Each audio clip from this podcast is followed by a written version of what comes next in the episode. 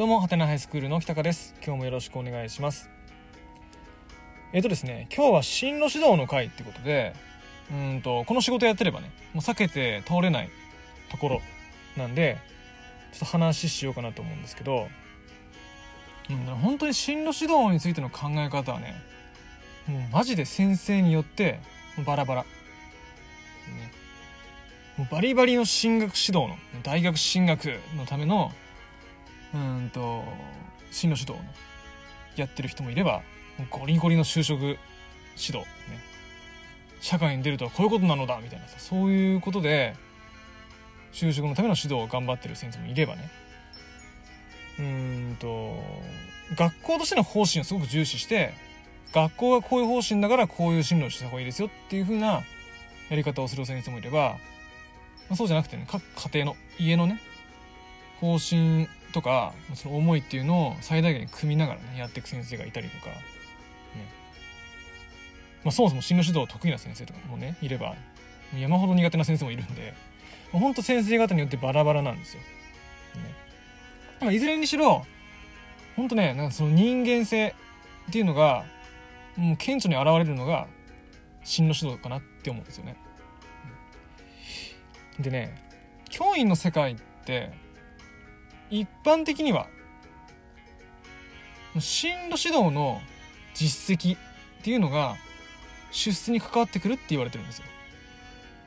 まあ、簡単に言うとどんだけ大学に入れたか、ね、どんだけ自分の力でもって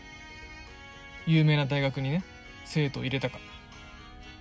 っていうのが一つのね指針になる指針っていうか基準になるんですよ。だからうんともしかしたらね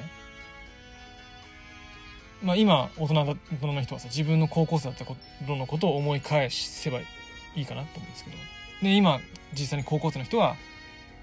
ちょっと最近のことを思い返せばいいと思うんですけどなんかやたらと大学進学を押してくる先生って言ったと思いません？大学進学だと。ね。受験すんだと。しっかり勉強すんな1年生のうちからと。将来のことを一生懸命考えて大学受験だってガンガン押してくる先生っていたと思うんですよね。それってちょっとねその先生方の出世とかっていうことにちょっと絡んでるところあるんですよ。ね。やっぱりある程度先生方も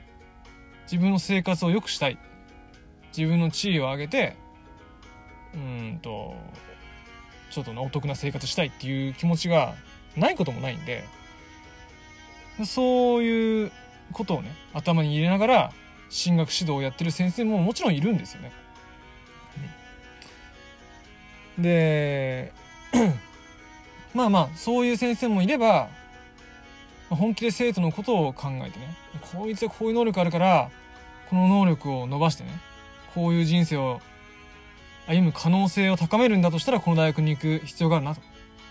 だからちょっと頑張ろうなって言いながら進める先生もいればさ。もうそんなこと全くお構いなしに、大学っていうだけですごいと思ってる先生もね、実はいるんですよ。で、大学ならどこの大学でもさ、入れたぜって、自慢したような痛い先生もいるんで、ま、どんなパターンでね、大学を進めてきてるのか、ちょっと、その先生によるんですけど、まあそんなことで、進学指導のあるんですよ。で僕はその大学に進学するための指導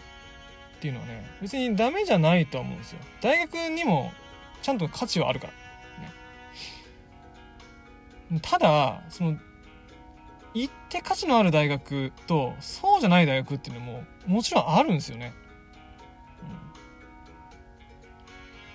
例えばその大学独自の何か素晴らしい研究とかね素晴らしい取り組み社会とつながりを持った実際にこう何かをなんていうの体験できるとかそこから自分なりのものビジョンを考えられるとかそういう素晴らしい取り組みがある大学とかあとなんだろうな学力がすごい高くてそこにあるねそこに行けば自分の能力をどんどん高めることができる。そういう価値のある大学ってちゃんと日本にはあるんでそこに行くんであればまあいいかなと思うんだけどそうじゃない大学もあるんでね。金だけつけかかってなんかその4年間何何だったのかなってさなってしまう可能性の高い大学っていうのもあるんでまあ何とも言えないかなっていうとこもあるんですよ。もちろんその大学にいる教授さんはみんなすごい人なんだけど勉強できる環境が整ってない大学もあるんでね。必ずしも大学を進めるのが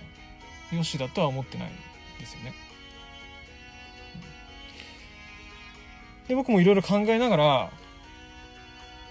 その進路についてね生徒から質問されたりとかあと保護者の方からいろいろ聞かれた時になるべく慎重に答えるようにしてるんですけど。うんとね今回話したいのはその進路指導のやり方云々の話じゃなくてさっきちょっと話した進路指導の実績が出世に関係するんですよっていうところにちょっと言及したわけですよ。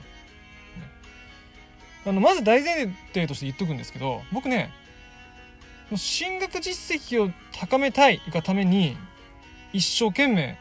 進路指導してる先生のことをダメだと思ってないんですよ別に。ね、だってそのどういう重くがあろうがさ結果として生徒のメリットになってるんだったらそれはそれでいいと思うんですよ。先生としてのなんか使命役割をの一つをねちゃんと果たしてるんじゃないかなと思うんでそれについてねとやかく言う気はないんですよ。ね。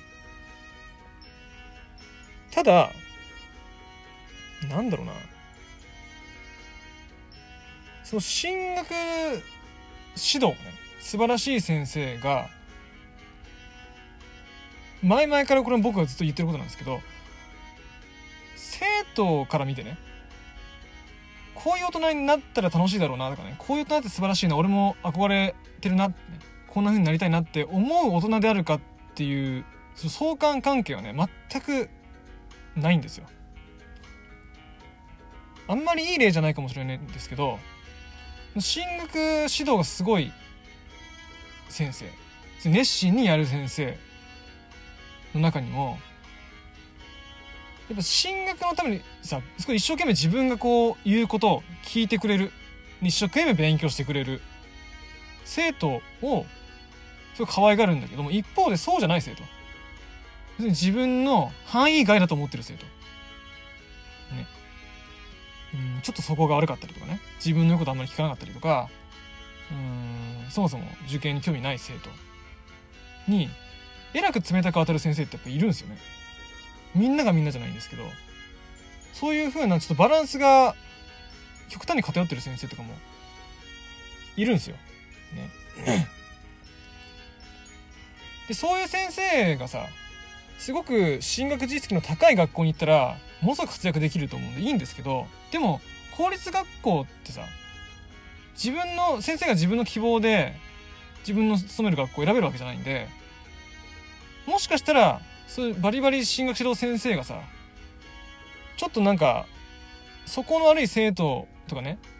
学力の低い生徒のいっぱいいる学校に送り出されることも十分あるわけですよね。そん時に、その先生ってマジで役立たないんですよ。残念だけど。ってなったらさ、なんだろうな。進学実績ありきの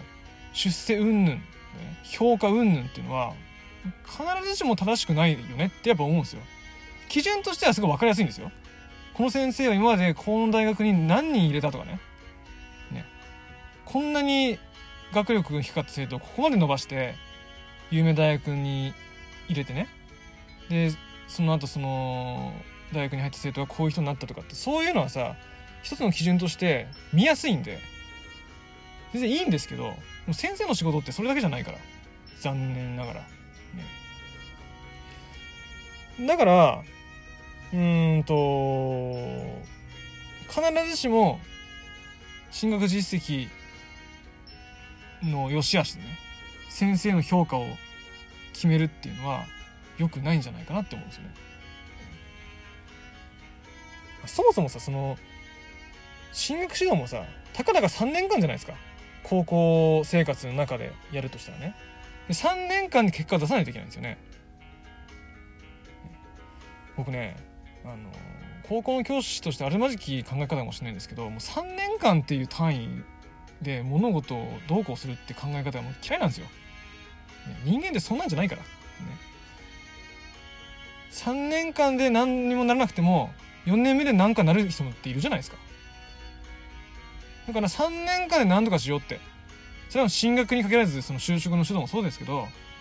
学校にいる3年間の中で俺はこいつを何とかしてやるんだっていう考え方が僕はもう大嫌いなんでだから僕そういう進学指導とかねそう進路指導ってすごい苦手なんですよ。いずれものになればいいんじゃないって思ってるんで。それがそのなんだろうな家庭の考え方と違ったらさ、ま、それはすいませんなんだけどもう今すぐにでもものになるような人にしてくださいって言うんだったら、まあ、そうするために努力はするんだけれどもでもそれが全てじゃないと思うんで僕はそういう意味では進路指導ってすごい苦手なんですよ。ね、うんナンセンスだなって思うんですよねちょっとね。まあ、きっとだからこんなこと言ってると僕は出世コースからどんどん外れていくんでしょうけどまあどうでもいいですよ正直。ね。公立学校でそれなりの地位を手に入れるってことがそんな素晴らしいことだとそんな思ってないんでね。あのいろいろそのなんだろうな。高い地位を手に入れるっていうこと以外に別に大きい目標が僕はあるんでねそれが達成されるのであれば別に公立の高校しがみつく気なんてそれはないんでね全然いいんで、まあ、そんな考え方の先生もいるんだってことをねちょっと話をしました、ね、いろんな先生いるんでね。それぞれが一生懸命頑張ってくれればいいんじゃないかなと思うんですけど。ということで今日はこれで終わります。どうもありがとうございました。